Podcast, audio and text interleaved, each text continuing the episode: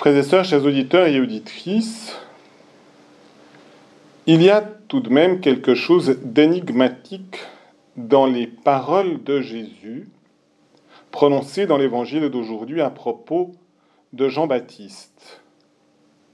Parmi ceux qui sont nés d'une femme, personne n'est plus grand que Jean. Et il ajoute immédiatement, et cependant le plus petit dans le royaume de Dieu est plus grand que lui. Comment comprendre cette parole? Eh bien, tout d'abord, on s'aperçoit que Jésus essaie de regarder là où on considère très souvent dans le monde la grandeur.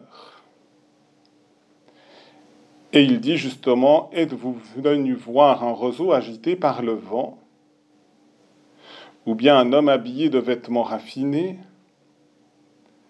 Mais Jésus rapporte que ces vêtements somptueux sont le fait de ceux qui vivent dans le luxe et dans les palais royaux. Et ce n'était pas le cas de Jean-Baptiste, puisqu'il était dans le désert, vivant le plus pauvrement possible. Et par conséquent, il manifeste la grandeur de Jean-Baptiste en disant Êtes-vous allé voir un prophète? Et il répond Oui, même bien plus qu'un prophète. Quelle est la différence entre les autres prophètes et le prophète de Jean-Baptiste? C'est que les autres prophètes annonçaient la venue du Messie de loin, parfois même de très loin. Jean-Baptiste, lui, indique Jésus immédiatement.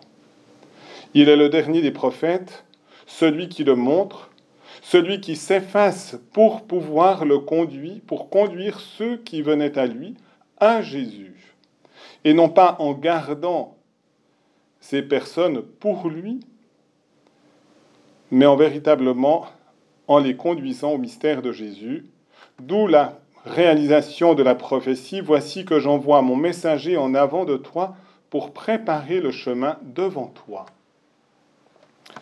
Le rôle de Jean-Baptiste, le rôle du prophète, est d'indiquer le mystère de Jésus et d'une certaine manière de coller les personnes au mystère de Jésus, pour que celles-ci vivent de la vie de Jésus. Et c'est là que nous comprenons la deuxième partie de cette énigme. Le plus petit dans le royaume de Dieu est plus grand que lui.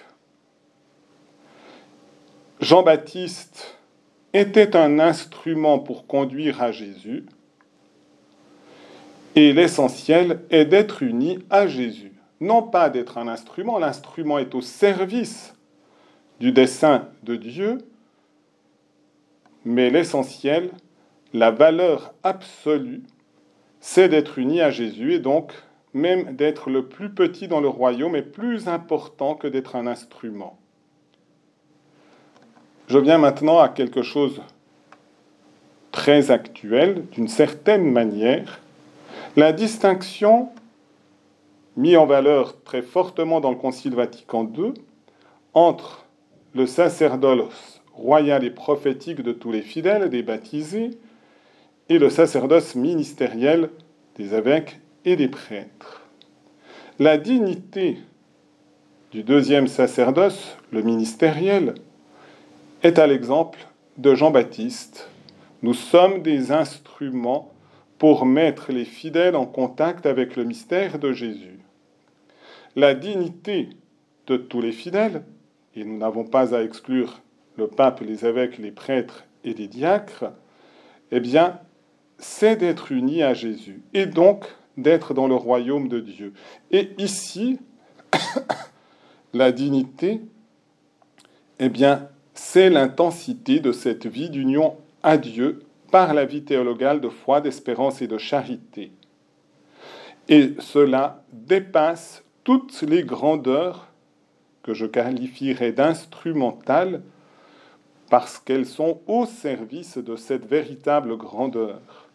Et par conséquent, lorsqu'on est dans cette dispute de savoir s'il y a injustice parce que les femmes où quand même la grande majorité des fidèles baptisés ne sont pas prêtres, même si nous souhaiterions qu'il y ait beaucoup plus de vocations sacerdotales, eh bien, nous sommes tout à fait en dehors de la logique de Jésus.